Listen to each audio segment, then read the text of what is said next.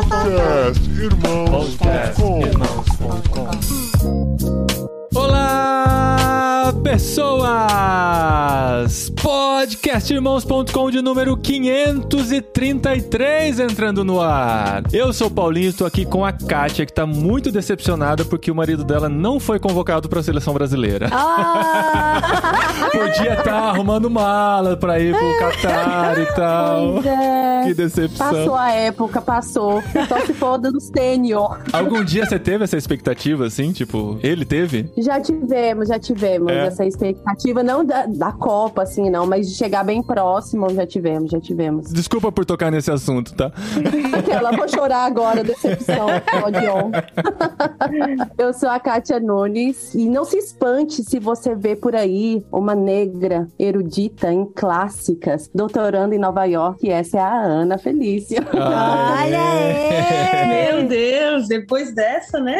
Doutorana, olha só que chique. E, e eu sou a Ana e eu tô aqui com a Flora, minha amiga sublime, que faz as melhores perguntas do universo. Olha isso. Eu sou a Flora e eu estou aqui com a Adri. Ela tem uns dotes de dança, ela é uma dançarina. Eu ainda não tive a oportunidade de estar com ela, mas eu sei que ela está levando os ritmos brasileiros para a Espanha. Aê! Olha só. Olha aí. Não, isso é novidade pros bom. ouvintes também, viu? É, ninguém conhece esse lado da dona Adriana. Isso aí, a gente tem que apresentar cultura, né, pro É. povo aqui. Exatamente. Tem que ver a Adri dançando El Chan.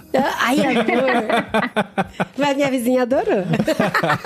tá vendo? Eu sou a Adriana e eu estou aqui com o Paulinho. E, amor, olha só, eu desafio você falar o número desse programa igual o Cebolinha. Ai, 533? Olha aí! Podcast 533. Olha que Muito bom. Essa foi a sua apresentação pra mim. Muito obrigado. Muito, muito você teve, criativa. você teve a muito- honra de dizer isso. Muito bom. Muito bom, gente. Estamos aqui para o nosso encontro anual, que assim, pelo menos é um jeito, né, de trazermos esse tema diretamente, esse tema, apesar de nós falarmos sobre isso em outros temas também, mas vamos falar sobre racismo. A gente traz aqui nossas amigas franciscanas, não, tô zoando, agostinhas. Franciscana.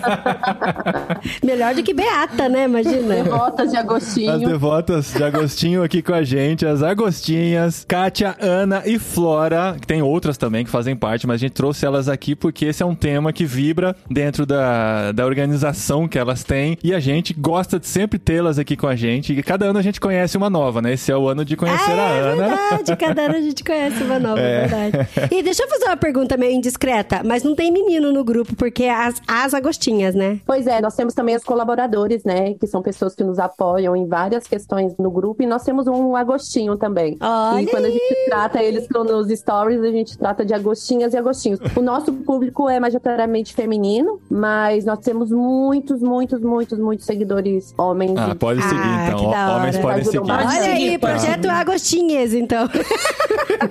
Agostinho. Agostines! Todo mundo ficou sem graça agora. É, eu tenho, eu tenho esse talento. Muito bom, muito bom. Eu tô vermelho, dá pra me ver na câmera aqui. Hoje nós decidimos trazer notícias e analisar casos que aconteceram no Brasil de racismo no último ano ou nos Mas últimos no Brasil anos. Acontece? Acontece. Então, é isso que a gente vai discutir aqui nesse episódio 533 do Aê, podcast Irmãos.com. bom.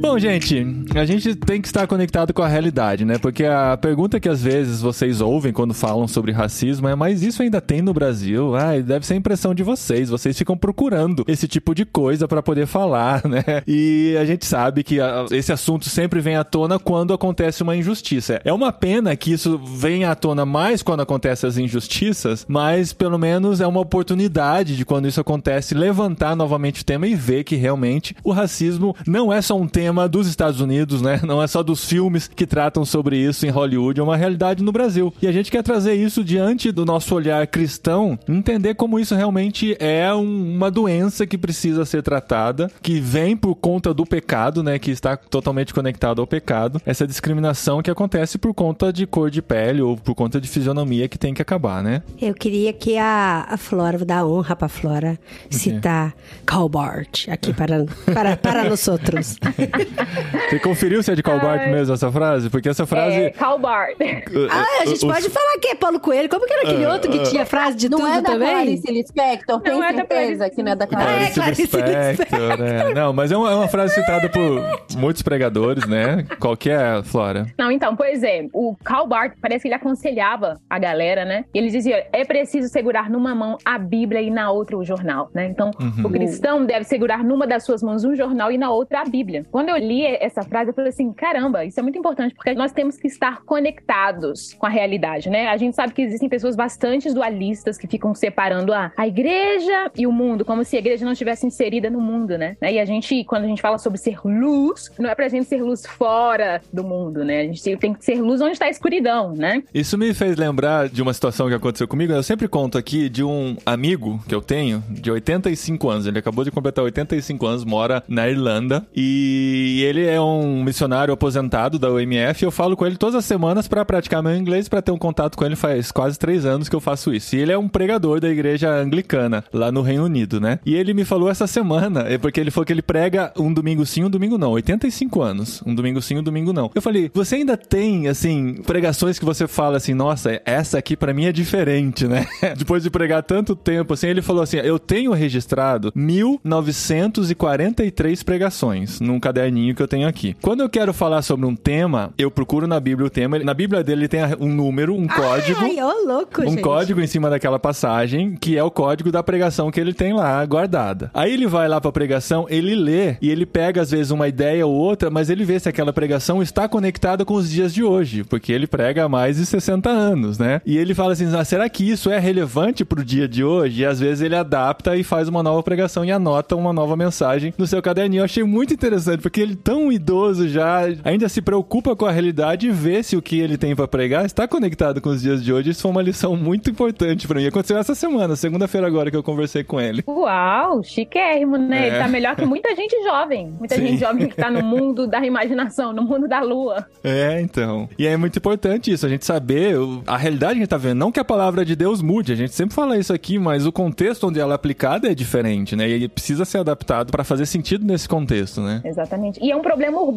também, né? A questão racial, né? Então, existem problemas urbanos muito urgentes, né? Pra gente poder entender os problemas urbanos, a gente precisa olhar pro outro, assim, né? E os jornais, as coisas que vão acontecendo, né? Nos, os jornais vão noticiando e você vai lendo a humanidade. Você vai lendo como é que as pessoas pensam, você vai lendo como é que as pessoas agem, né? Então, não é algo que dá pra você somente olhar para o seu grupo. Não, eu estou. Esse aqui é o meu grupo de amigos. Nós vivemos, nós nos encontramos juntos todos os domingos. Nós moramos no mesmo bairro. E você acha que o mundo tá espelhado no seu entorno? E não, realmente. O mundo vai além disso, né? Então, por isso que é importante a gente seguir esse conselho do Karl Barth pra gente poder, de forma assim efetiva, entender qual que é o rolê do racismo, né? Uma coisa que antes me preocupava muito, até na página das Agostinhas, era exatamente sobre isso, era porque nossos posts muitas vezes estavam muito relacionados com a questão da atualidade. Mesmo que nós queremos falar da historicidade, do racismo, da escravidão, de como isso está conectado, não tem como desvincular toda a atualidade dentro do nosso diálogo. Porque se a gente quiser falar todos os dias, tiver um post todos os dias sobre um caso de racismo, nós temos todos os dias um post. Então, assim, às vezes a, a nossa preocupação é assim, nossa, vai parecer um Instagram fúnebre, porque são mortes, são casos, é tudo tão triste, é tudo tão pesado, mas não tem como desconectar a nossa, nossa linguagem, né? A nossa forma de comunicar sem estar falando diretamente com a atualidade dos fatos. E nós, na realidade, ficamos. Não dá para falar que ficamos felizes, mas hoje, esses casos, eles são noticiados, eles têm um lugar nas páginas de jornal. E é muito interessante isso, porque antes isso não acontecia muito, se tinha, era bem menos do que agora. E isso realmente dá voz a essa questão e também gera identificação, porque quantos casos que a gente até vai contar aqui, que muitas vezes alguma de nós já viveu ou conhece pessoas que viveram, só que não fez a denúncia, sabe? Não, então é, gera uma identificação por uma situação ruim, sim, mas pelo menos esses casos hoje estão sendo noticiados, as autoridades estão sendo cobradas, isso é, é um pequeno avanço, vai, vamos dizer assim. E apesar de que estes grupos agora estão mais expostos também, né? As pessoas. Que os, grupo você fala? Os grupos de pessoas racistas que falam e que apedrejam e que julgam e que, enfim, causam todo esse mal-estar aí na sociedade com relação relação a esses pensamentos racistas. Porque aí rola o print, a coisa cai na rede e dá uma repercussão maior, né? Sim, sim. Acho que dá até para entrar no primeiro caso que a gente lembra, talvez o mais recente, aconteceu semana passada, do colégio de classe AA, em, em Valinhos, pertinho de onde a gente morava lá, a gente tinha conhecidos. Pertinho, a gente é amigos. Lá. Sim, a gente tinha gente que tem filhos lá. Eu já, já trabalhei com adolescentes que estudavam nessa escola. Tem amigos nossos que eram professores de lá da escola e é. tal. E, gente, vocês têm noção mais ou menos quanto que custa a mensalidade da escola? eu vi no. Eu pesquisei, parece que é 4 mil, não é? É, por aí, 4.125, alguma coisa assim.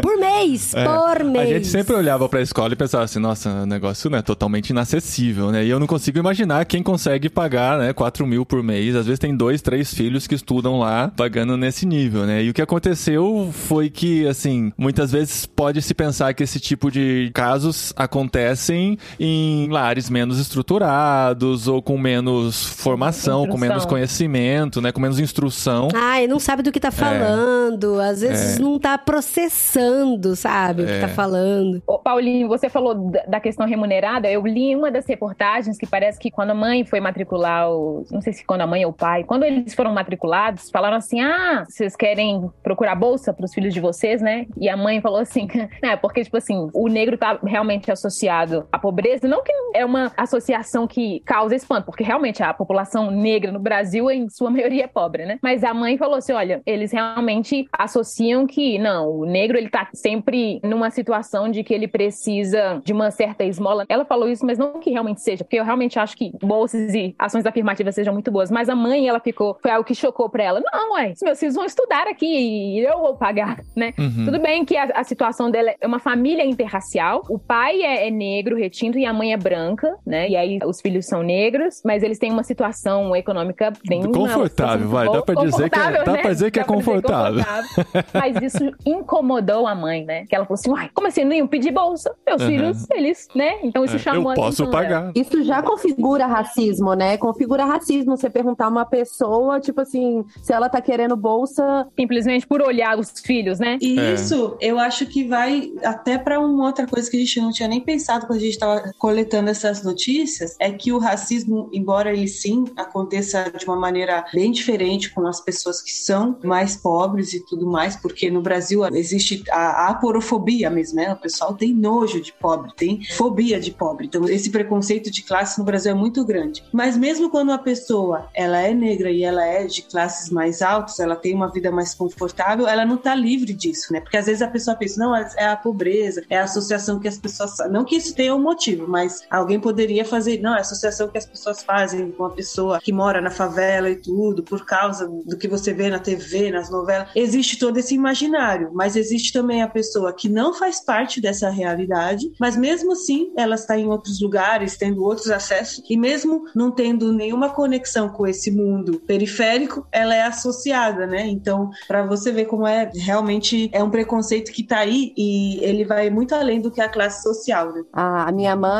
ela é impedida de entrar no meu prédio com frequência, assim, ela é sempre barrada na portaria. Já a minha irmã, eu sou é, filha de casais interraciais e a minha irmã é uma mulher branca e ela nunca é impedida de entrar, como se ela tivesse uma livre passagem minha mãe sempre tivesse que perguntar para onde ela tá indo, qual é o apartamento que ela vai. Então, tipo, isso é constante. Eu falo assim que na minha vida tenho privilégios que muitos outros negros não possuem, mas principalmente eu falo do fato do privilégio financeiro, que veio diretamente ligado ao esporte, né, com o trabalho do meu marido, e em todos os lugares que eu sofri racismo foram justamente um, um racismo social. É de você não faz parte desse lugar, esse restaurante não te encaixa, nas classes sociais, assim, é muito claro a, a apresentação do racismo. O que me deixou bem chocada com esse caso da, do colégio de Visconde aí do Porto Seguro é que eles tinham um grupo, um grupo no WhatsApp. Eles criaram, na verdade, né? Pelo que eu entendi, ou mudaram o nome, assim. Eles tinham um grupo dos alunos. Assim que acabou a eleição, eles começaram a discutir, indignados com o resultado das eleições. E começaram a levar pro lado racista e xenófobo, xenofóbico, xenófobo, não sei. Com relação ao Nordeste e tal. E começaram a defender algumas ideias nazistas. Sim, e... eles defenderam a reescravização do Nordeste, né? Isso. E a morte dos nordestinos. Então, até esse conceito, reescravização do Nordeste, porque então era o, a escravidão que fala lá no Nordeste, né? Tipo, já não faz sentido nenhum. Uhum. E tudo isso por uma indignação política. E aí também e mandavam imagens do Hitler e dizeres assim: se ele fez com os judeus, eu faço com os petistas. Então, sem medo nenhum de se associar ao Hitler, assim, sabe? A coisa mais, uma das coisas mais hediondas da humanidade, né? O cara tem essa pachorra, né? Mas só para esclarecer, na verdade, o menino ele estava no grupo quando ele viu para que rumo estava indo, ele reclamou e ele foi expulso do grupo. Aí nas redes sociais ele viu algumas postagens de alguns desses mesmos alunos fazendo apologia ao nazismo e esse tipo de coisas que foi colocado aí. Mas assim, no episódio do ano passado, eu mencionei aqui que a minha impressão é que a humanidade tinha evoluído nesses últimos anos, né? Pelo menos no sentido de denunciar, dessas coisas estarem mais expostas, das pessoas tomarem muito mais cuidado em colocar colocar para fora, né, aquilo que pensam. Mas parece que de um tempinho para cá, nesses últimos anos, assim, aquilo que muitas vezes estava enrustido parece estar tá ganhando espaço para sair, né? Vocês acham que a forma como foi lidada na política, vocês acham que isso aflorou de alguma forma as pessoas botar para fora sentimentos ruins com relação ao próximo, assim? Ah, eu acho que sim. Por exemplo, tem algo que eu ouvi muito de amigos, né? Enquanto a gente conversava sobre a política, e até mesmo eh, dentro da igreja, eu ouvia de muitas pessoas as pessoas falarem assim: o Bolsonaro, ele é como se fosse Pedro. Pedro, o personagem bíblico, né? Ele fala besteiras, assim, sabe? Essa ah, Angeliana com Jesus, né? então eles falam assim: não, mas ele fala besteira, mas. Ainda bem que o podcast não vê a cara, porque eu estou revirando os meus olhos. Só que aí o meu questionamento é: mas que besteiras são essas? Porque as pessoas falam, ah, o povo não gosta do Bolsonaro só porque ele fala besteira. Ah, besteirinha. Só que as pessoas não colocavam na balança quais besteiras eram essas, porque de uma certa forma, como as pessoas começavam a naturalizar as besteiras, ah, ele fala demais, ele fala demais. Mas ele fala o quê? Você parou pra pensar o que ele fala? Então, nessa naturalização, essa banalização de que ele fala besteira, ele fala palavrão, ele deu uma abertura pro brasileiro achar que tudo bem você se expressar da forma como você quiser. Mesmo que isso diminua o valor de uma outra pessoa. Mesmo que isso fomente uma ideia violenta. Tipo assim, porque quando a gente pensa nesse grupo de WhatsApp, pra eles pensarem assim, eles vêm de uma cultura, eu responsabilizo os pais deles também, mesmo sem saber, porque a cultura, ela é tão forte. Você pode ver, eu tenho alunos mais novos, quando eu converso com eles, mesmo os que não vão votar e mesmo os que iam votar, os de 16 anos, você vê que eles votam por causa dos pais. Uhum. São poucos alunos que me falam, ah, eu tô votando diferente do meu pai. Não, eles realmente eles votam porque eles são influenciados pela cultura deles, né? Então, eu eu vejo assim que as pessoas elas abraçaram essa ideia de que a gente pode se expressar do jeito que o nosso presidente se expressa, que não tem problema nada a ver, não tem problema se ele faz alusão a certas coisas que, tipo assim, que diminuem o valor, a imagem de Deus que Deus colocou no ser humano. Então, eu acho que essa característica do bolsonarismo como um fenômeno, porque eu já acho que é um fenômeno. Não é tipo assim, o Bolsonaro como pessoa, não. Eu acho que o Bolsonaro ele gerou um fenômeno que eu brinco que as pessoas daqui a pouco nas universidades as pessoas vão analisar isso como um fenômeno, porque Sim. eu sei que esse fenômeno fez com que muitas pessoas elas perdessem o filtro de certas coisas que elas já pensavam. E quando você fala contra isso, muitas vezes você pode ser entendida como uma pessoa que está defendendo a censura ou acabar a liberdade é, de expressão, exato. né? Porque assim, ah, se você não pode dizer o que você pensa, você está sendo censurado, né? Mas você deixou bem claro o, motivo de por que, que ele não pode dizer uma coisa dessa. Porque existem coisas que não se podem dizer mesmo. Sim, porque é, vão sim. contra a humanidade, vão contra o direito da pessoa existir, né? Então, se você chega a esse ponto que o seu direito é maior que o direito da outra pessoa, você está cometendo um crime, né? Sim. E eu até vi no Twitter, por exemplo, com relação a esse caso, de que acharam um absurdo expulsar os estudantes. Gente, são crianças, estão falando, estão falando bobeira. O advogado falou, né, é. que foram muito precipitados, né? E assim, é claro que a decisão da escola de expulsá-los tem muito a ver com a questão da imagem que eles querem passar para a escola, claro, mas não é. tem como dizer que não foi uma boa decisão, porque a hora que eles viram o problema, eles já tomaram tomaram uma iniciativa e mostraram que a gente não tolera isso, né? E sabe o que me espanta, Paulinha? É que assim, ó, que há um tempo atrás, quando isso era dito, tinha uma linha do arrependimento. As pessoas iam, de alguma forma, refletir a respeito, nossa, isso é errado, não pegou bem. Hoje não. Hoje existe uma multidão que está apoiando, que está falando, não, isso está uhum. certo mesmo, vocês estão certos, vocês têm que falar. Pessoas da mídia, pessoas da internet vão falar assim, não, vocês têm liberdade para falar o que vocês pensam. Vocês têm o direito de serem racistas. Uhum. vocês têm o direito de pensar em ser é. racistas, né? Então, assim, tem uma frase aqui, que eu não vou citar quem disse, mas foi quando ele foi perguntado assim: e se seu filho fosse casado com uma mulher negra? E ele foi e disse: Isso nunca ia acontecer. Meu filho foi bem criado. Uau. Tem outras frases, né? Como quem usa cota, no meu entender, está assinando uma carta de competência. Então, tipo, frases aí que vieram da política e que estão aí, ganharam força com as pessoas, né? Antes eu ficava preocupada, as pessoas eram ruins ou elas ficaram ruins? Com pensamentos assim, eu acho que elas sempre foram e ganharam é. força porque perceberam que existe um líder que os apoia nesse tipo de, de liberdade, entre aspas. Essa é a minha impressão também, que assim, parece que a gente estava caminhando para um lugar mais, mais sensato, né, mais decente, assim, mas na verdade o que as pessoas estavam fazendo, a minha impressão, tá, estavam represando esse sentimento quando sentiram-se livres para expor esse sentimento ruim, né, é, não tem problema nenhum você expressar seu sentimento desde que respeite a liberdade do próximo, mas quando eles se sentiram livres para poder colocar isso para fora, eles colocaram em segurança segurança e com a sensação de impunidade, né? Porque via alguns na liderança fazendo a mesma coisa. Pelo direito de serem escrotos, né? e sabe, a minha visão do brasileiro é que o brasileiro, culturalmente, ele gosta mais de agradar as pessoas. Então, tipo assim, tem na cultura, pelo menos na minha visão, o brasileiro, ele sempre mediu mais as palavras, assim, sabe? E eu acho que o bolsonarista, ele veio e quebrou isso um pouco, assim, sabe? Porque eu sinto, assim, que o povo não mede mais, não. E se sentem até felizes. Ah, falo mesmo. Uhum. Uhum. E nós que somos cristãos, né, a gente está falando aqui um fenômeno generalizado, que não afetou só os cristãos, mas afetou uma boa parte da população. Mas nós que somos cristãos deveríamos entender qual é a importância das palavras, né? É verdade. Nós que acreditamos na palavra, assim, né? Só que por muitas vezes, como a Flora disse, as pessoas vêm e dizem, ah, porque ele é como Pedro, vem dar justificativas pseudo-bíblicas, assim, né, para algumas escrotices desse jeito, mas na realidade não percebem o quanto as palavras elas afetam a realidade, que nunca são só palavras, né? Eu até vi uma frase aí de um jornalista falando assim, que teve uns atos violentos após a eleição, tudo aí esse jornalista falou assim, quem diria que quatro anos sendo violento iria dar em atos violentos, né? então, assim, é... Quem diria, né? Que surpresa, é, né? Não sei de onde veio isso, né?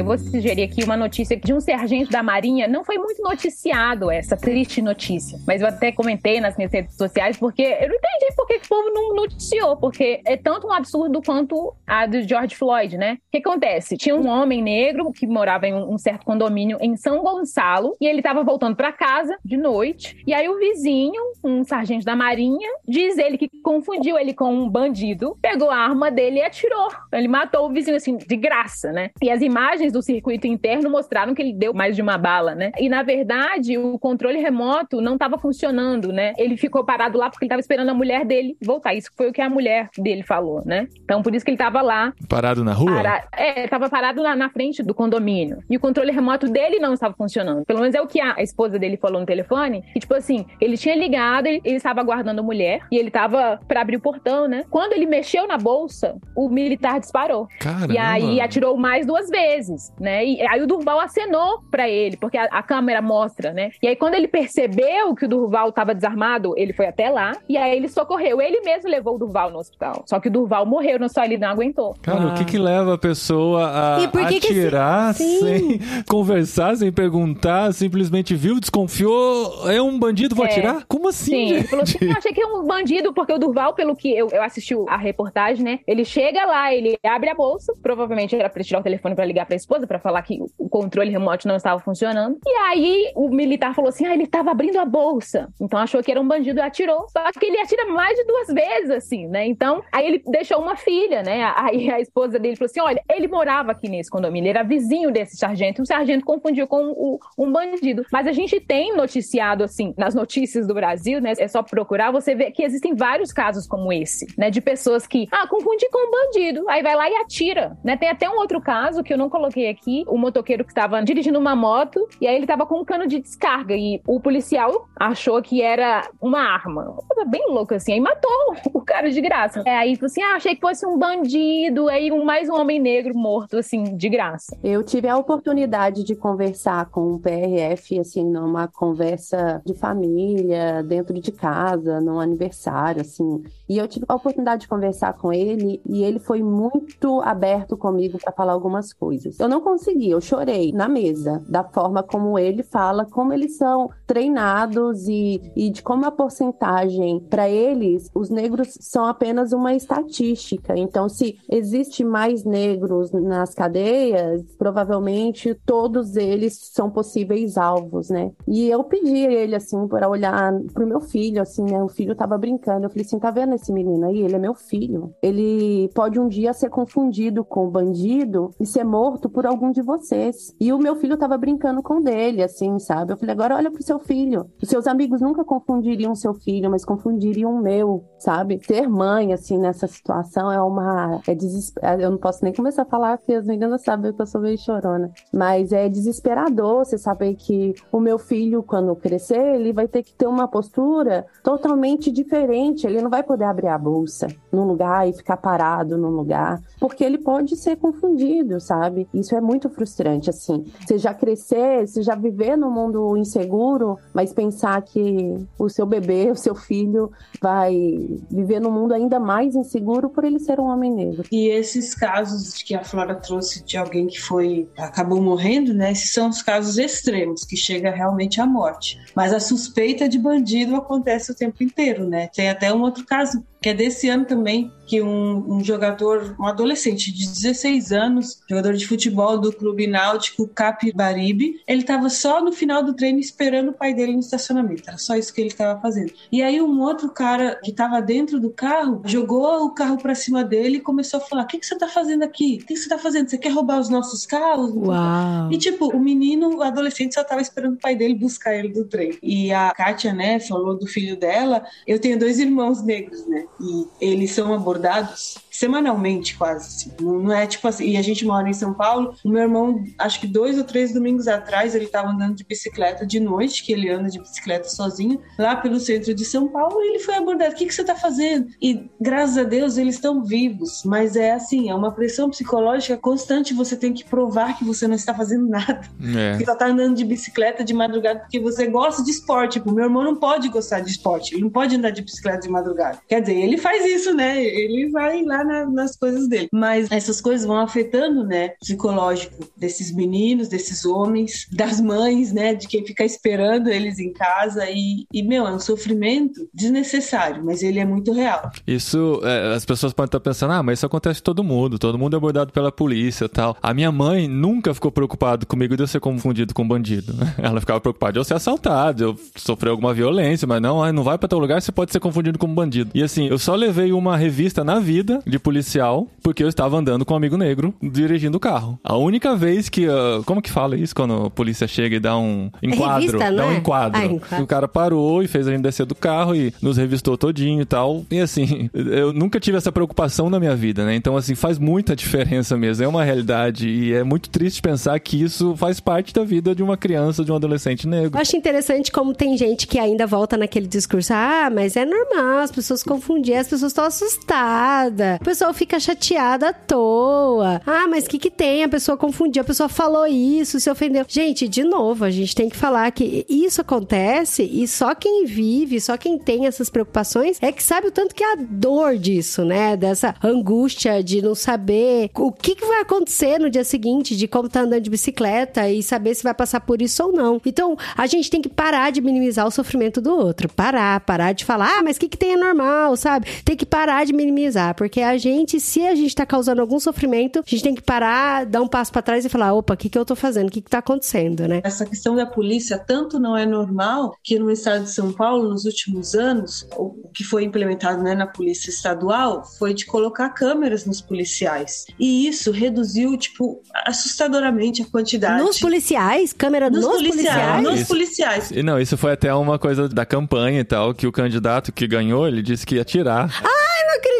Eu acabei de ficar sabendo de um negócio tão legal, agora já vai acabar. Isso, então, já foi muito legal, já vai acabar. Não sei como é que vai ser agora. Mas isso reduziu, tipo, os números, assim, tem artigos sobre isso, como reduziu a violência, as mortes na periferia e toda essa questão no estado de São Paulo. Tipo, o estado de São Paulo estava com números europeus, assim, sabe? De abordagens da polícia. Então, assim, uma, uma medida muito simples que é uma proteção para a população periférica e é uma proteção para o próprio policial. Sim. Porque também os policiais morrem em atividade. A gente não tá falando aqui que o trabalho deles é, sabe assim? É um trabalho difícil, muitas vezes mal remunerado e tudo mais. Então, tipo, olha como uma medida relativamente simples mudou, assim, vários números de São Paulo que estavam bem difíceis. E agora não sabemos o que vai acontecer. Nossa, gente. Ai, meu pai. Eu vou, eu vou tentar descobrir quem que é o cidadão que quer acabar com isso aí. Ué, o governador que acabou de ganhar em São Paulo.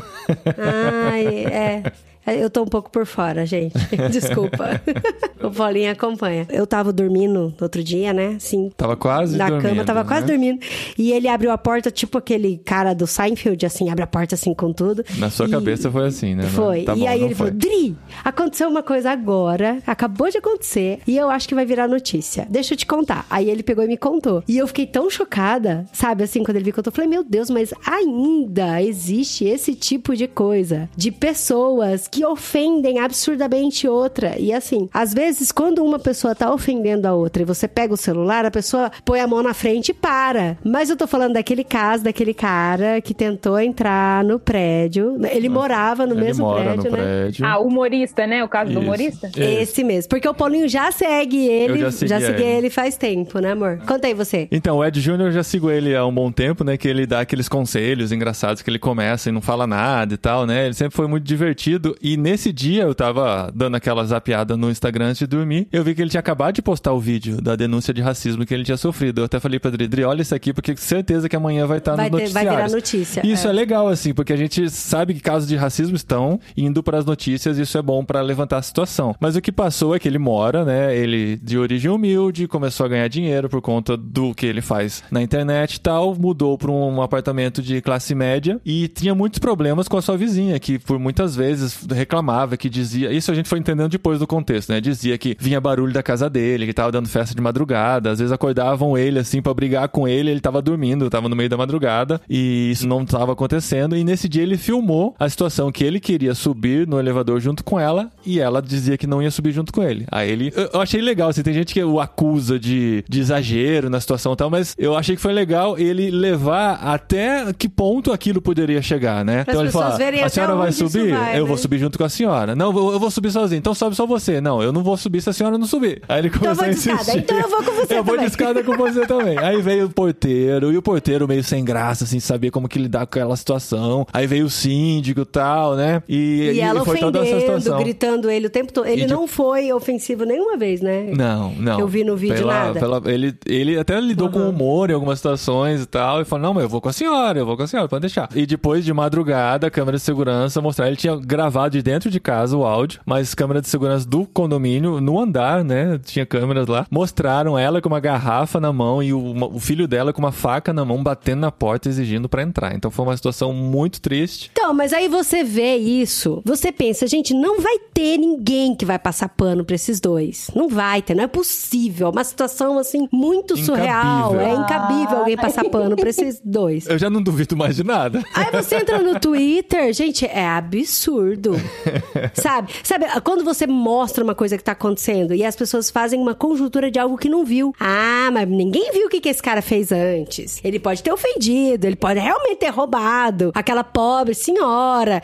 Ai, Ele pode ter gente. dado festa de madrugada mesmo, e isso irritou a senhora, né? E aí o ser humano, assim, tá de parabéns, viu? Porque parabéns. inventa coisas do subaco da cobra. Ah, fui eu que falei, hein, dessa vez. Uma das coisas que ela falava dele era que ele desligava a máquina de lavar dela. Uhum. Ela acusou ele que ele hackeou a internet da casa dela, que ele desligava o fogão de dentro da casa dela e que tinha deixado ela sem gás. Ele chegou a receber multa do condomínio por conta de acusação que ela fez contra ele. Sem provas, provavelmente, né? Tem provas, como por exemplo, sobre desligar o gás dela. Então, assim, são coisas tão absurdas, tão absurdas. Eu já tive uma vizinha que chegou pra mim e falou assim: Ah, porque pessoas como vocês. Como Aí, vocês, o quê, né? como vocês como, né? E eu deixei isso passar e minha mãe falou: Você fez o BO? Aí eu, não. Aí ela, você deveria fazer. E a gente não se atenta a isso, porque a gente acha que isso é tão absurdo. Então, assim, você vê a situação humilhante que ele passou e ele tenta levar no humor justamente porque ele é um humorista. E eu acho que muitos dos humoristas carregam dentro deles, assim, a defesa com humor, né? Ele foi se defendendo de tudo aquilo, mas teve uma hora que a gente vê um choro desproporcional dele mesmo, de dor mesmo, né? Ele aguenta tudo, ser humilhado, ofendido, xingado de bandido, de ladrão, de feio e etc. E ele aguenta tudo aquilo tentando levar no bom humor, enquanto as pessoas estão achando, passando pano para essa senhora como se isso fosse normal. Em que mundo tem alguma justificativa para isso? Esse que é o ponto. Ele podia ser, podia ser, se ele fosse, que ao que parece ele não é,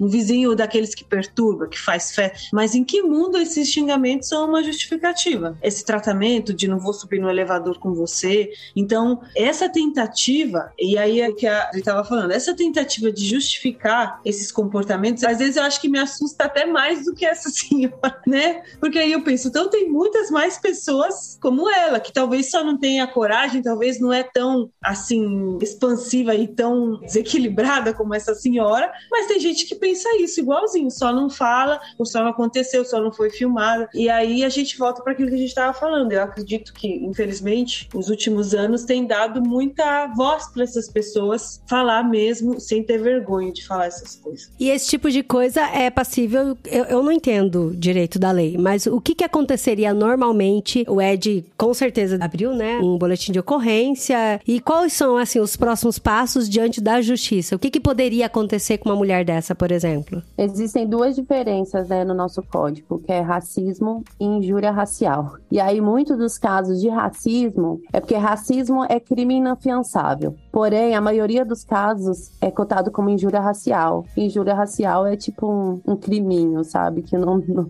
é passível de muita, muita questão. Então, assim. E você sabe o que diferencia os dois? É, então, é meio complicado mesmo o que diferencia os dois, mas o que as pessoas estão tentando fazer é mostrar que muitas injúrias raciais são casos realmente de racismo. E o ponto é que na nossa lei tem algumas lacunas mesmo na definição do que é racismo, mas eu vejo que no Brasil, eu acredito, tipo, ninguém ou quase ninguém foi acusado de racismo. É sempre injúria racial, paga multa. Por isso que às vezes, por exemplo, aquela atitude da escola de expulsar aqueles adolescentes é a coisa mais direta que pode acontecer. Como acho que o condomínio deve ter multado essa senhora, não lembro assim. Às vezes a justiça é feita assim, né? Por fora da lei. São as próprias instituições onde isso acontece que fazem alguma coisa, mas pelo que eu tinha visto, a advogada dele, ela tinha entrado com caso de racismo e injúria racial, mas eu não sei onde foi parar isso. É, geralmente quando eles fazem a divisão é uma divisão que eu acho bem complexa, né? Porque eles dizem que a injúria racial é um racismo direcionado a uma pessoa, um indivíduo. É um tipo de preconceito, né, que você endereça a um indivíduo. E o racismo é quando você está endereçando a coletividade. Tanto que você, se você fala algo nas redes sociais, que às vezes você não está direcionando para alguém, mas tipo assim, não, você ofendeu, sei lá, os judeus, você ofendeu os negros. Aí eles leem isso como racismo. E você vai ser julgado, tipo assim, ofendeu a coletividade. E injúria, você ofendeu o indivíduo. Mas é um pouco complicado medir isso, colocar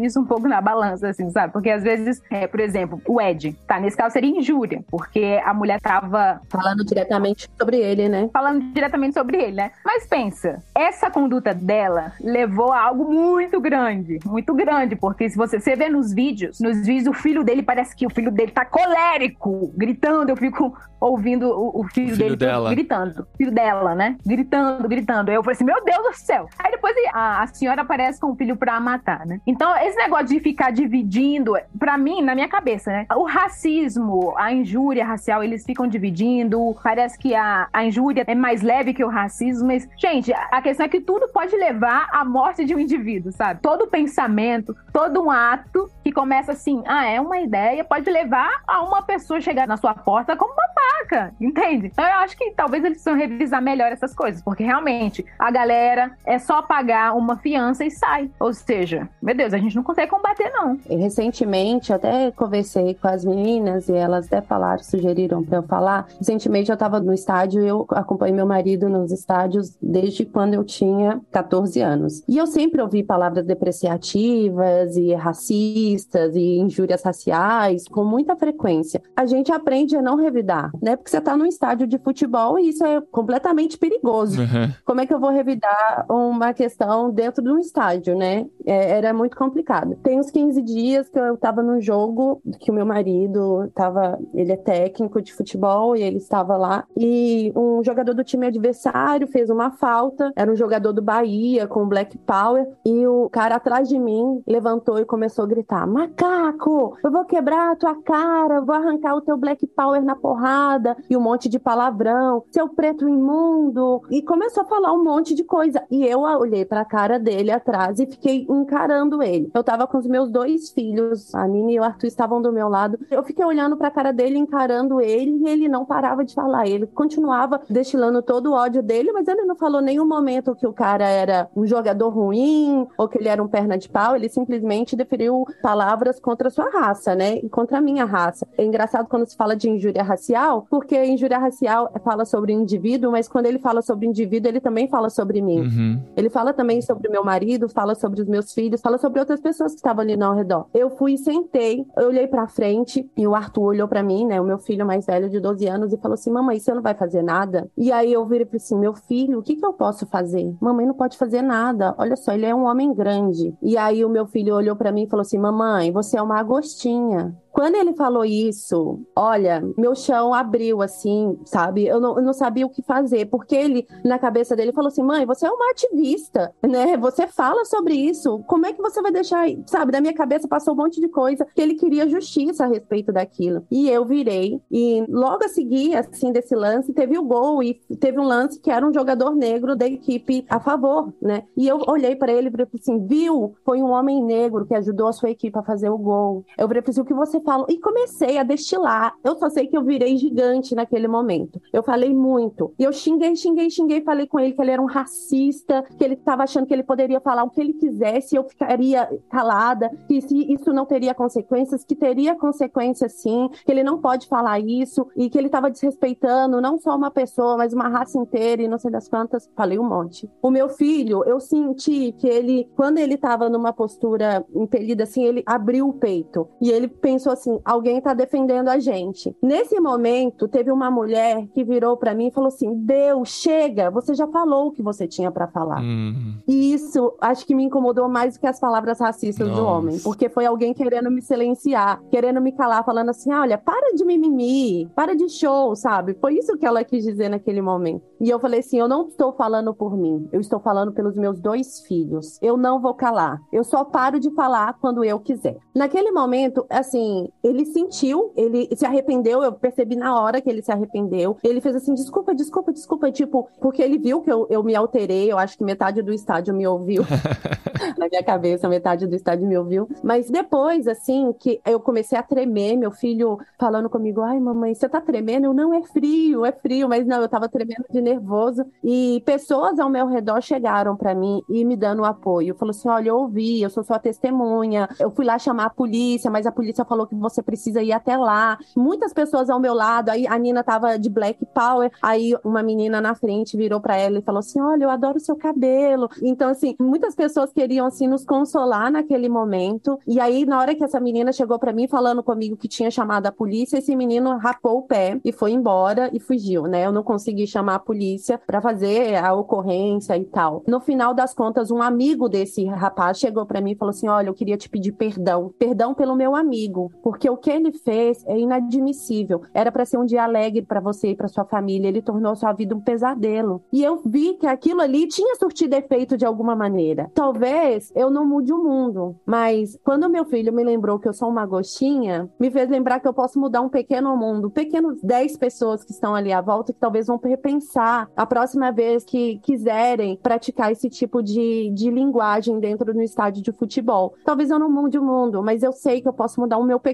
mundo. E isso me fez sentir que vale a pena ser uma gostinha, sabe? Que ser uma gostinha é isso, é falar para mudar a nossa pequena sociedade, nossos núcleos das nossas igrejas, no ambiente eclesiástico, e, e isso valeu muito a pena, assim, para mim. Uau, obrigado por compartilhar essa história. Eu acho que vai inspirar muita gente e isso deixa a gente muito revoltado mesmo. Eu gosto muito de futebol, né? Eu acho que você gosta também.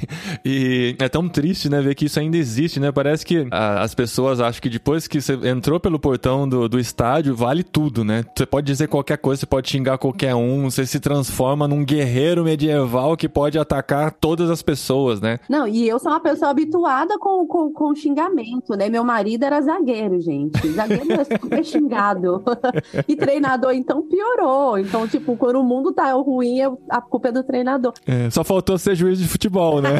é verdade. Aí acabou, acabou. Eu falo que vai voltando assim pra defesa. É o zagueiro, aí o goleiro super xingado, aí vem o técnico, aí o, o juiz acabou. É a mãe do juiz, é uma pobre coitada. Mas existe o xingamento e eu falo que o estádio ele é até meio terapêutico, porque a pessoa descarrega toda a sua frustração do mês ali, é. xinga todo mundo. Mas injúria racial é, é uma coisa que a gente não pode permitir. E eu fui lembrada pelo meu filho de 12 anos.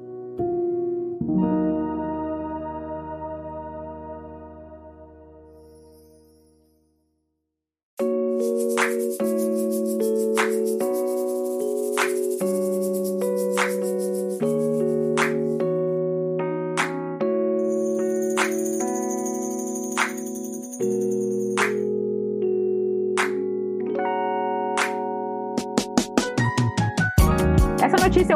Antiga e ela não necessariamente mostra uma injúria racial, alguém chamando alguém de, sei lá, de macaco, desmerecendo a pessoa. Mas é interessante porque no passado isso gerou uma certa discussão nas redes sociais, né? Mas é que teve uma mulher que ela estava andando na rua e ela viu uma mãe moradora de rua com seus filhos, acho que três ou quatro filhos, e esses filhos eram brancos, loiros, de olhos azuis, e a mulher foi e ela foi até o Facebook e postou: gente, mas eu vi essas crianças maravilhosas, lindas, elas não podem morar na rua, de forma alguma. Alguma agência de modelo tem que contratar elas. Então, absurdo, elas não podem, elas são muito bonitas. E aí, essa notícia, ela gerou uma certa discussão, porque as pessoas falaram, nossa, mas o que a gente mais vê é criança morando na rua, né? E as pessoas começaram a questionar, não, mas então essa mulher fez mal de pedir para as pessoas, sei lá, contribuírem, tentar fazer com que alguma agência chamasse, contratasse essas crianças? Não, não acho que ela fez algo errado, não. Para mim, ela, eu sei que ela recebeu críticas, mas ela não fez nada de errado. Ela tinha a melhor das intenções, é, né? Ela tinha a melhor das intenções, mas isso não nos tira o direito de analisar esse caso, porque esse caso nos diz muitas coisas. Não sei vocês, mas o número de pessoas moradoras de rua aumentou muito aqui em BH, na minha cidade, né? E o que mais se vê é criança preta andando, pedindo esmola. Por que, que isso conecta muito com o racismo? Primeiro que eu acredito que muitas pessoas estão tão acostumadas em ver crianças negras morando na rua que elas não parariam e falariam: não, elas não podem ficar na rua. Não teria essa indignação, não, preciso fazer alguma coisa. E segundo, será que as agências de modelos iam realmente querer essas crianças, uma vez que a gente está inserido dentro de uma cultura onde ser negro não é bonito, onde essas características das crianças negras não vendem, mas as características das crianças brancas vendem, né? Então eu não estou fazendo uma crítica à mulher que postou no Facebook, ela pode postar o que ela quiser, e eu acho até que foi legal, porque eu sei que depois as crianças foram realmente contratadas aí por uma agência de modelo. Mas a gente tem que começar a repensar e parar e falar assim: nossa, tá vendo onde a gente está inserido? Ela ficou muito indignada, mas será que a gente fica indignada em ver tanta criança preta, pobre, dormindo na rua, pedindo esmola fora da escola? Isso é uma realidade. E estava, de uma certa forma, estampado num jornal. Para mim, essa verdade estava estampada nessa reportagem, né? Então, é algo muito complicado porque a gente não pode, de uma certa forma, fazer essa seleção de problemas, assim, né? Porque muitas vezes a gente olha para as crianças negras e a gente não enxerga elas, a gente não enxerga as questões delas. Eu fui uma criança negra em uma escola com muitas crianças brancas. E eu não acho que eu tinha o repertório que eu tenho hoje para entender certas coisas. Porque às vezes as professoras elas não te enxergam. O meu sobrinho estudou no mesmo colégio que eu estudei e várias vezes eu senti que a professora ela não gostava do meu sobrinho e tratava ele diferente. E às vezes falava umas coisas que a gente não conseguia compreender. E é difícil a gente não associar com a raça do meu sobrinho, sabe? Porque às vezes existem realmente pessoas que não gostam de pessoas negras, elas não se sentem à vontade e muitas vezes essas crianças negras elas são invisíveis. Ainda mais se elas crescem em um ambiente que de uma certa forma elas não pertencem elas não conseguem se ver. A minha sobrinha, poucos meses atrás, ela estava na escola e uma coleguinha falou: Nossa, por que, que seu cabelo é pra cima? Cabelo bonito tem que ser pra baixo. E aí minha sobrinha, que a gente tem todo um trabalho para trabalhar a autoestima dela, pegou a tesoura e cortou o próprio cabelo e falou assim pra minha cunhada: Eu não gosto desse cabelo e não gosto. E a minha amiga falou que é feio, assim. A gente levou essa questão pra escola. E a escola, assim, até falou: seria legal se a escola falasse para todos os pais. Mas não, eles deram uma notazinha no Instagram, assim, não foi algo tão direto. Mas eu citei essa notícia exatamente porque as crianças, elas não podem ser invisibilizadas. A gente precisa olhar para as crianças, porque essa questão racial, ela é algo muito sério, é algo psicológico, é algo mental, tá no coração. E as crianças, elas vão crescendo nesse ambiente onde elas são vistas como bandidas, elas não sonham, elas param de sonhar, sabe? É estatístico. A maioria das famílias negras na qual nós temos crianças, elas estão em situação de vulnerabilidade, em famílias muito desestruturadas, onde a mãe negra está criando a filha sozinho. Então, eu acho que é um ponto, assim, sabe, que eu espero que num presente, num futuro tão próximo, a gente comece a olhar mais para as crianças, assim, negras. E uma coisa que eu queria puxar também, pra gente, de novo, não ficar falando, ah, mas isso é coisa de criança, sabe? Igual a outra menina que falou do cabelo da sua sobrinha. Ah, isso é coisa de criança, criança fala mesmo. Porque, gente, criança é moldada. Tá na hora de mudar esses conceitos e moldar o coração e explicar que é errado e tal. E também eu já ouvi de pessoas mais velhas, assim, de 60 anos, falando assim: mas olha só esse cabelinho aqui, não tem como a gente dar uma alisadinha nele e tal. E aí você fala: ah, mas é porque ele tem 60 anos, a vida inteira ouviu isso para mudar agora. Não, gente, sempre a gente tem que tentar mudar, sempre tem que corrigir, sempre tem que falar e explicar e sempre, sempre, sempre mesmo, né? Da gente não se conformar com isso, né? Eu não sei se vocês viram circulando nas redes sociais, um vídeo eu vi acho que semana passada, depois eu vou tentar descobrir, eu coloco na edição aqui. Um professor ensinando para as crianças uma música inclusiva no sentido de cabelo. Vocês viram isso? É uma música infantil assim falando dos diferentes cabelos e como eles são bonitos e como a variedade faz a beleza da coletividade. Assim, achei muito legal a música. Se eu achar, eu coloco na edição aqui. O meu cabelo é bem bonito, é black power e é bem pretinho. O do João também é é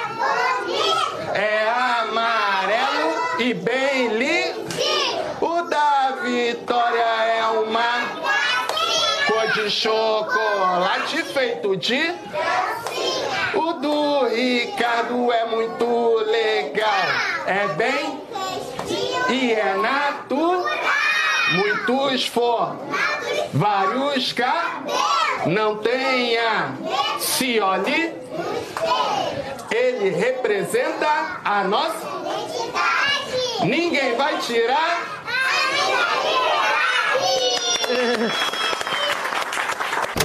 É verdade, é muito lindo isso. A Flora fala que a gente trabalha muito na autoestima das crianças e é verdade. Desde que a Nina nasceu, eu decidi não usar meu cabelo alisado, né? Que eu usava meu cabelo alisado desde os meus sete anos. E assim que eu engravidei, eu falei assim: eu nunca mais aliso meu cabelo, porque eu quero que minha filha ame ela do jeito que ela é e ela precisa me ver assim, né? E eu trabalhei tanto na autoestima da minha filha que hoje eu tenho que trabalhar na humildade.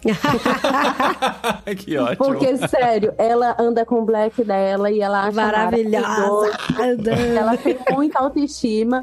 E, mas é, tem que trabalhar na humildade dessa garota, porque ela se acha demais. Mas é, é complicado, é uma construção, sabe? E eu falo assim que muito dela também por ser uma menina homeschool, porque se ela tivesse na escola, as crianças estariam falando do cabelo dela, sabe? Ela seria vista de maneira diferente. Eu tenho consciência disso, porque a sobrinha da Flora ela tá na escola e as diferenças atrapalham. Nem todo mundo sabe lidar com as diferenças diferenças, né? É importante a gente estar tá sempre falando isso com os nossos filhos. A minha educação é diretamente com eles mesmo, falando sobre as diferenças, explicando sobre isso, porque vem de casa, não tem como. Gente, eu fiquei tão emocionada de ver a reação das meninas negras com o trailer da nova Ariel. Ai, foi tão bonitinho. Da Pequena Sereia. Da Pequena Sereia. Eu, eu, eu tô arrepiada de novo, só de lembrar. Porque fizeram, não sei, né, como é que foi combinado isso, mas passaram o trailer da nova Pequena Sereia, que é a Ariel, né? E ela é negra. E aí, algumas famílias filmaram a reação das meninas vendo o trailer. E é muito bonitinho, sabe? A menina fica. Ah, ela é negra?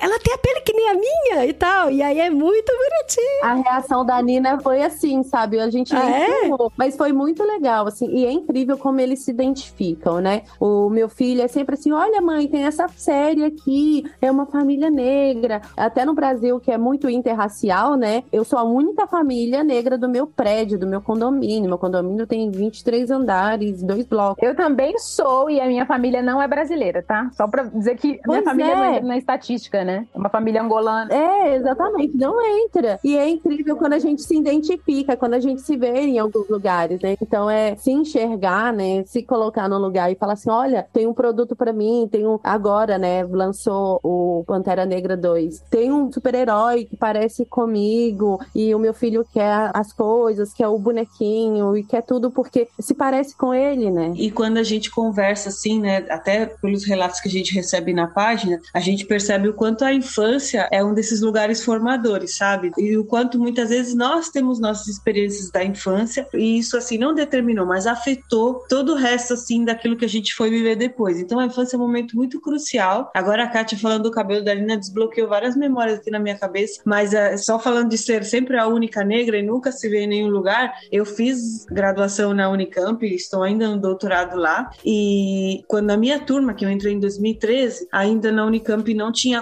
cotas raciais. A Unicamp tinha um outro programa de ingresso de alunos de escola pública, diferente das cotas, mas não tinha cotas raciais, que começaram em 2019 e 2020. E na minha turma, uma turma pequena, de 30 alunos, eu era a única negra. Os outros alunos negros, que a Flora falou, não entra na estatística, eram alunos haitianos. Então, por muito tempo na Unicamp, os negros que você mais via, porque a Unicamp teve um programa de acolhimento por causa do que aconteceu no Haiti, de vários alunos haitianos. Hoje, como eu continuo o doutorado, você vê as turmas que entram agora, uma conformação tão diferente e é muito lindo de ver mesmo, assim, né? E você vê essa diferença tão grande e eu vejo que, como eu, eu sou monitora, professora de latim, já dei aula de latim na graduação, aí você vê que quando eu entro na sala, as meninas ficam olhando para mim, aí elas fazem muitas perguntas, aí eu tô dando aula de latim, não sei como que a gente começa a falar de racismo, mas a gente começa a falar. Aí eu falo, e aí eu, eu não sei como é, porque quando eu entrei, não tinha uma professora, não tinha uma pessoa que você olhava lá dando aula na Unicamp, então eu acredito que deve ser muito inspirador. E eu mesma, a, a gente vai construindo as nossas próprias inspirações, né? E construindo uma resiliência tão grande que, para te falar a verdade, eu gostaria de não ter construído isso. Eu gostaria simplesmente de viver. É, de colher, né? É, sim. Mas que bom que hoje tem outras pessoas. E hoje eu tô aqui em Nova York, doutorado, mesma coisa, sou eu. Mas a gente continua resistindo e, e, construindo esse caminho para que outras pessoas possam se enxergar. Né?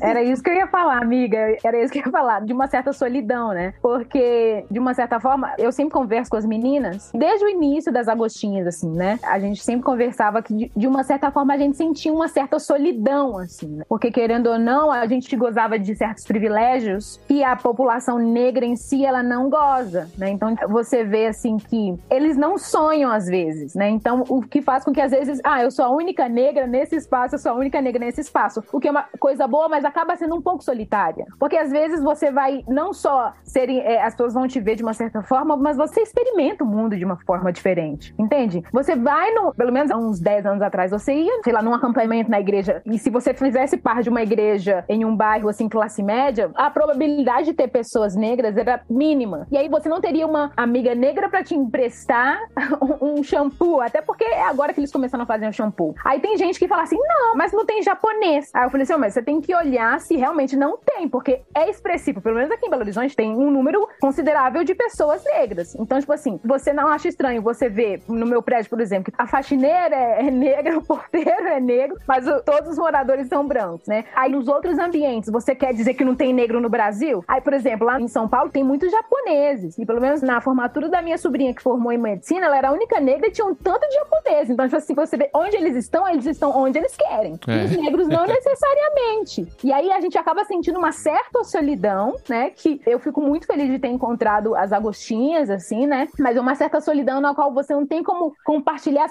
Às vezes as suas amigas brancas não vão compreender, né? É agora que as minhas amigas brancas entendem algumas coisas, mas eu cresci com elas falando, não, isso é da sua cabeça. Isso é mimimi. Precisou chegar a Andréa Vargas para elas falarem, nossa, Flora, Andréa Vargas falou algo que você sempre falou. Então, é verdade. racismo, né? Sério, minhas amigas falaram isso. Você não tá com nada aí fora. É, eu falo isso pra expor elas mesmas. Vocês estão ouvindo, né, amiga? Sandra Vargas que falou.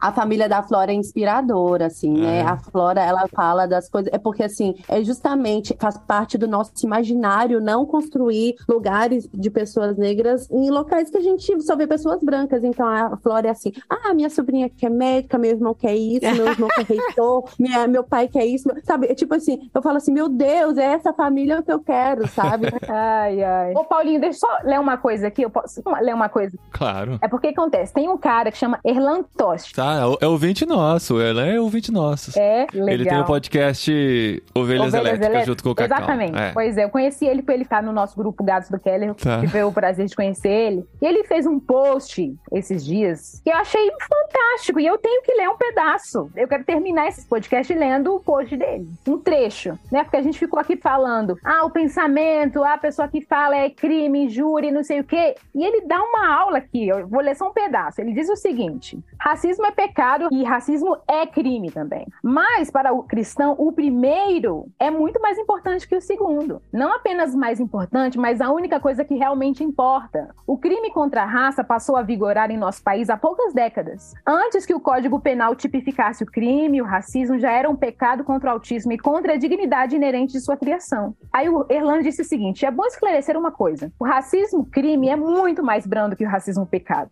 Não é crime desmerecer um negro apenas na sua mente. Não é crime desviar na rua para não cruzar com o negro. Não é crime lamentar porém sem verbalizar que o filho está namorando uma negra. A falta de perdão não é crime, mas é pecado. E aí eu achei muito interessante esse post dele, né? Porque as pessoas não têm noção disso. As pessoas não têm noção. E eu até encontro, tenho uns amigos que não gostam muito, que ficam falando: ah, você fica falando que é pecado, é pecado. Fala que é crime, porque aí que o, o cristão vai ficar com medo de ser racista. Mas como igreja, a gente tem que olhar para isso de uma forma tão séria, ou seja, esse assunto é tão caro, né? Porque as pessoas elas acham um absurdo. Ah, vocês politizaram demais a questão racial. Não, mas tem a ver com as boas novas de Deus, assim, sabe? Aquilo que é verdade, aquilo que é pecado e aquilo que a gente tem que abraçar para nós, sabe? Eu acho que a gente tem que passar a olhar para essa fala do Erlan, sabe? Porque existem, eu tenho certeza que existem ainda muitos cristãos que eles não se atêm nessa questão de que racismo ele é pecado e, e é muito errado você pensar que uma pessoa é menor que você simplesmente por causa da origem, da cor da pele dele, né? Então é isso, Erlan. Amei.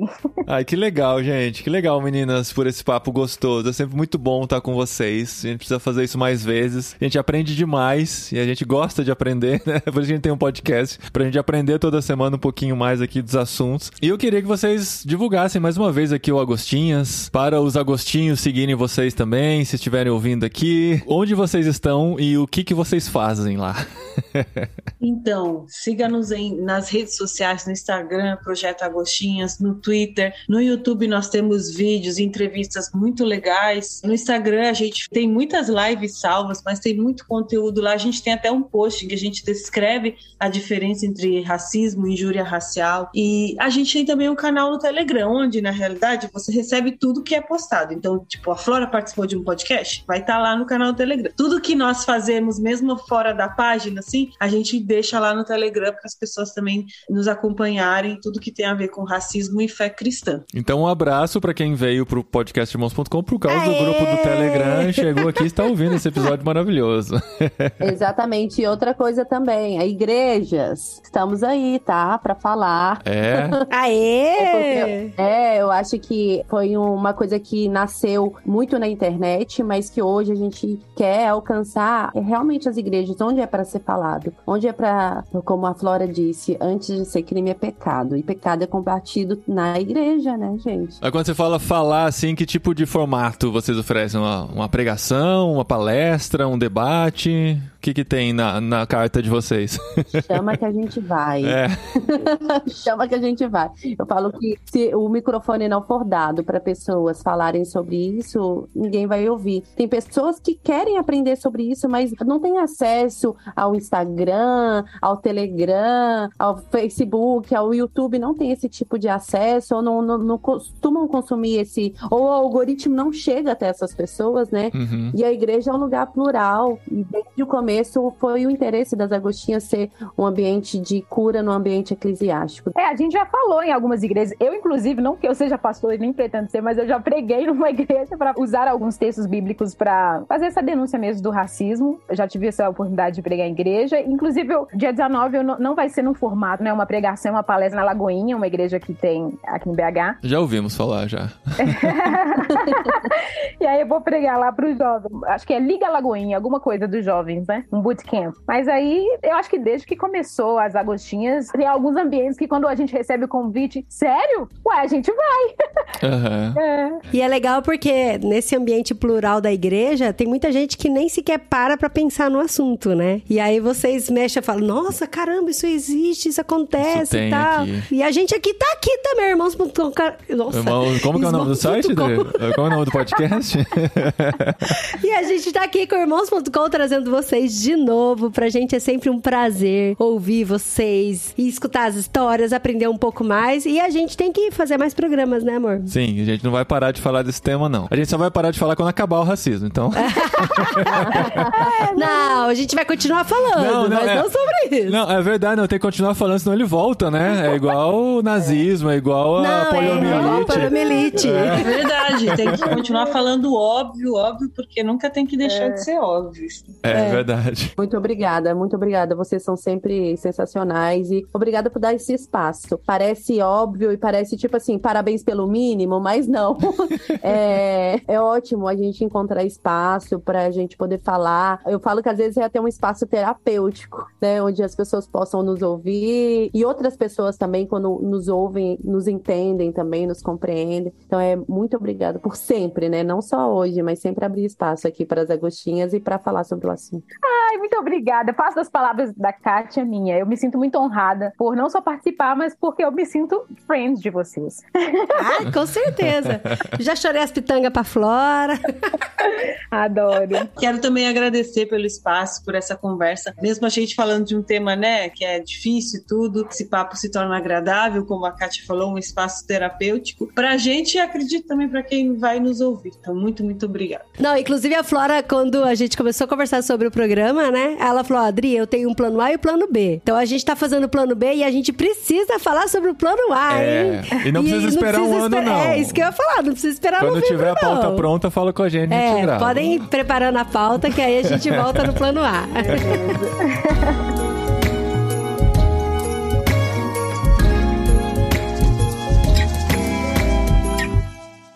Recadinhos!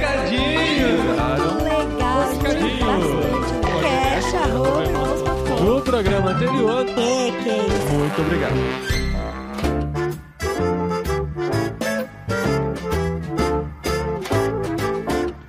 Recadinhos, esposinha! Recadinhos! Recadinhos como? Recadinhos de blusa. De blusa, esfriou. Esfriou, chegou! Finalmente, chegou, chegou, chegou o inverno. The winter is here. É, finalmente. Um mês depois do que a gente esperava, depois daquele episódio que a gente fez do jet lag, falando sobre o inverno que estava chegando, agora chegou. Nossa, gente, demorou. Foi um rolê pra chegar esse inverno. E ele aqui, só vai embora daqui uns seis meses, mais ou menos. Maio, né? ou menos. É. é. Mas nós estamos aqui, gente, nesse episódio, mais um episódio desses que tocam o nosso coração assim como dois episódios atrás, né, que o passado foi o jet lag, né, que também foi muito especial, mas no anterior nós falamos sobre a questão das eleições, né, como é que foram no Brasil e tal, a gente teve alguma repercussão, é claro, a gente sempre vai ter algumas repercussões negativas, né, de pessoas que disseram que vão parar de ouvir o podcast irmãos.com por causa disso, esse tipo de coisa, porque segundo eles a gente foi muito parcial, a gente só falou mal do governo, né, mas é simplesmente porque era o governo, né, e foi o governo que a igreja evangélica evangélica brasileira, de forma generalizada, abraçou e defendeu como se fosse a solução para a presença do evangelho no Brasil e no mundo, né? Então foi por isso que a gente falou dessa maneira. Mas fica aqui a sugestão, deixa aqui a sugestão. Eu tinha até conversado com o Ricardo Alexandre sobre isso. Ele falou: joga lá a sugestão das pessoas contarem histórias do outro lado também, de igrejas que abraçaram a esquerda, que defenderam o Lula, que disseram que o Lula seria a solução, que trouxeram Lula para o púlpito, que oraram por ele, que forçaram as suas igrejas igrejas a votarem no Lula, senão estariam excomungados, senão estariam expulsos da igreja. Então, se você tiver histórias assim, manda pra gente que a gente lê aqui também, que mas a gente assim. lê, com certeza. Só que assim, não pode ser fanfic, tá? Tem que ter o nome da igreja e o nome do pastor. A gente pode ocultar na hora de contar a história aqui, mas a gente vai investigar para saber se isso realmente aconteceu, porque é importante. Nós não estamos defendendo um lado nem o outro. E como a gente já falou aqui naquele episódio, o reino de Deus está acima de tudo isso. Não tem nenhuma filosofia política que abarque o reino de Deus. E essa é a nossa defesa aqui. É por isso que a gente continua falando sobre racismo também, porque a gente entende o nosso papel na sociedade como cristãos e a gente quer fazer essa diferença e colocar a nossa gotinha nesse oceano para tentar mudar a realidade de muitas pessoas, né, Dren? É, gente, e assim, independente do tema, independente do assunto que a gente falar, a gente não pode esquecer das nossas armas, que a gente tem que batalhar com a verdade, porque infelizmente depois de muito tempo até que já passaram as eleições, já foi feito. Hoje aqui a gente tá gravando os recadinhos no dia 15 de novembro. É verdade, Olha só, a feriado no da Brasil. República no Brasil. Vocês aí nos parques, Gente, descansando. nos parques tem muita gente na frente de quartel, É, viu, meu tem- amor, de ainda novo. tem, é? Tem, É. tem. Hoje eu recebi é 15 algumas de novembro, né? fake Verdade. news, então. Hoje eu já recebi fake news de pessoas queridas, de cristãos. Gente, não esqueçam, independente do tema, a nossa palavra tem que ser verdade. A gente tem que proclamar a verdade. Uhum. É. É, isso. É, é isso, gente. Obrigado aos que compreendem, né? E aos que estão conosco. E a gente recebeu. em português, você compreendem. Compreendem. É. É. Os que compreendem. Olha isso, olha isso. é o. Como chama? O, o- É idioma, babaca. idioma Não, idioma cruzado. Influências. Babaquice. É, É mas que eu- espanhol, galera, é compreendem. É, já entenderam, É, já entenderam, já tá. entenderam. Mas assim, entre uma ou outra mensagem negativa, a gente recebeu muitas mensagens positivas, muitas mensagens de incentivo que nos inspiraram muito, nos incentivaram, nos motivaram e nos agradeceram pelo episódio. Então, obrigado a todos vocês que Ai, compreenderam. ó, amor, a gente tem que compreenderam, olha só, Compreenderam. aprendeu. Ah, não, acho que eu tô falando normal, compreender. Ah, ninguém Não, fala compreender. A gente fala rápido, Não, compreender. Compreender. é. E assim, uma coisa muito louca desse último episódio é que tiveram vários cortes. Ah, a os gente cor- tem muitos Não que a gente cortou e cortes. jogou fora, mas a gente separou cinco trechinhos Ah, em é vídeo da É nossa bom. gravação e a gente colocou no nosso canal do YouTube. Alguns estão no Instagram, mas o Instagram agora ele tá com o limite dos Reels, né? O Instagram ainda tá se decidindo se quer ser um canal de vídeos, se quer ser um canal de vídeos curtos. Agora é canal de vídeos curtos. Então estão limitados para um minuto e meio. Então trechos de um minuto e meio estão no Instagram, mas no canal de cortes, alguns trechos estão um pouquinho maiores, tá? Então, e tem um trecho exclusivo no canal de cortes do YouTube. Então, se você ainda não assina, nosso canal ainda é pequenininho, mas a gente tem colocado toda semana lá alguns trechos em vídeos do nosso podcast. Entra lá em irmãos.com/cortes ou digita no YouTube, né? No celular às vezes é mais fácil. Entrar no YouTube e procurar cortes do podcast irmãos.com e você Sim. assina e acompanha nosso conteúdo por lá também. E o pessoal da cabine, a gente mandou os vídeos lá É. pro pessoal baixar e É. postar Sim. nativamente. Eu não sei porque eu tô falando assim. Não sei também. Mas é porque o pessoal É que você quer cabine. divulgar a cabine, né? A cabine é o nosso grupo exclusivo no Telegram, onde a gente conta coisas exclusivas e dá novidades em primeira mão lá também. A gente tem os nossos mini podcasts que a gente manda lá, episódios de 20 minutos, a gente contando coisas assim, ao pé do ouvido de quem está com a gente lá na cabineirmãos.com no Telegram. E para você fazer parte, você pode contribuir a partir de 15 reais por mês com o nosso trabalho, né? Com o conteúdo que a gente produz por aqui. E para contribuir, entre em irmãos.com barra cabine. E você vai ver as múltiplas opções de participar do nosso trabalho aqui na Espanha e na internet. E não só na cabine, esse não é fechado, exclusivo pra cabine, mas no grupo Olá Pessoas do Telegram. Tá chegando a Copa do Mundo, né, esposinha? Domingão Nossa, tá aí é a Copa do. Mundo. Domingo já começa. E a gente tá brincando de bolão. Tem um aplicativo 365 Scores, é um aplicativo simplesinho de você instalar e a gente abriu um bolãoirmãos.com lá pra gente brincar de fazer palpites dos jogos da Copa do Mundo, porque aqui já é Sim. clima de Copa do Sim, Mundo. porque agora ninguém mais é especialista em política. Agora a gente é Agora- especialista em futebol. Olha Futebol, só. é, a gente já tem coisa pra reclamar. Técnicos agora. É, então vamos lá, vamos brincar com a gente lá no bolão. Ah, e se você quer entrar direto, eu te- eu fiz até um link, irmãos.com barra bolão. Eu posso fazer irmãos.com barra qualquer só, coisa. Que coisa. Se bem que se você entrar em irmãos.com barra qualquer coisa, talvez não exista. Talvez não tenha. É, mas irmãos.com barra bolão, claro, sem tio, né? B-O-L-A-O, se você não sabe escrever É bolão. bolão. É sem acento. É sem Nossa, acento. Você entra lá e participa. Brinca com a gente, tá bom? Do bolãoirmãos.com. A gente vai toda rodada colocando o placar lá. Se você acerta acerta o placar exato é uma pontuação, se você acerta quem ganhou, o empate é outra pontuação. Então você, a gente se diverte aí durante essa Copa do Mundo. Ah, e falar nisso, eu já coloquei ali, ó, quem que vai ser o artilheiro. Já coloquei quem que vai ser o time campeão. O time campeão tem que ser Brasil, né, gente? Só o é. outro ali que tá desacreditado na nossa seleção, mas eu botei tem Brasil. O Ricardo, o Ricardo Português colocou que Portugal vai ser campeão. Ah, aí, é. Ele tem fé, né? Deixa ele. Agora. Esse áudio pode ser guardado e pode ser usado muito divertidamente no futuro, Ricardo. Mas, ó, o primeiro, primeiro jogo, que vai ser Catar contra Equador, né? Isso, domingo eu, agora. Eu coloquei 4x0 pro Equador, vem comigo. É, vai, vai no palpite da Dri que é sucesso, tá bom, gente? Ó, continuamos aqui, semana que vem tem a última parte do Senhor dos Anéis, né? Dos livros do Senhor dos Anéis. Vamos terminar o terceiro livro ou o sexto livro, dependendo do ponto de vista. Então você vem com a gente no literário e já começando aí clima de fim de ano, a gente vai apresentando nos próximos episódios como é que vai ser a nossa programação aí de fim de ano. E não esqueçam de seguir as meninas do Projeto Agostinhas. Muito obrigado, bonitas, pela participação novamente aqui no nosso programa e vocês arrasam como sempre. Maravilhosas.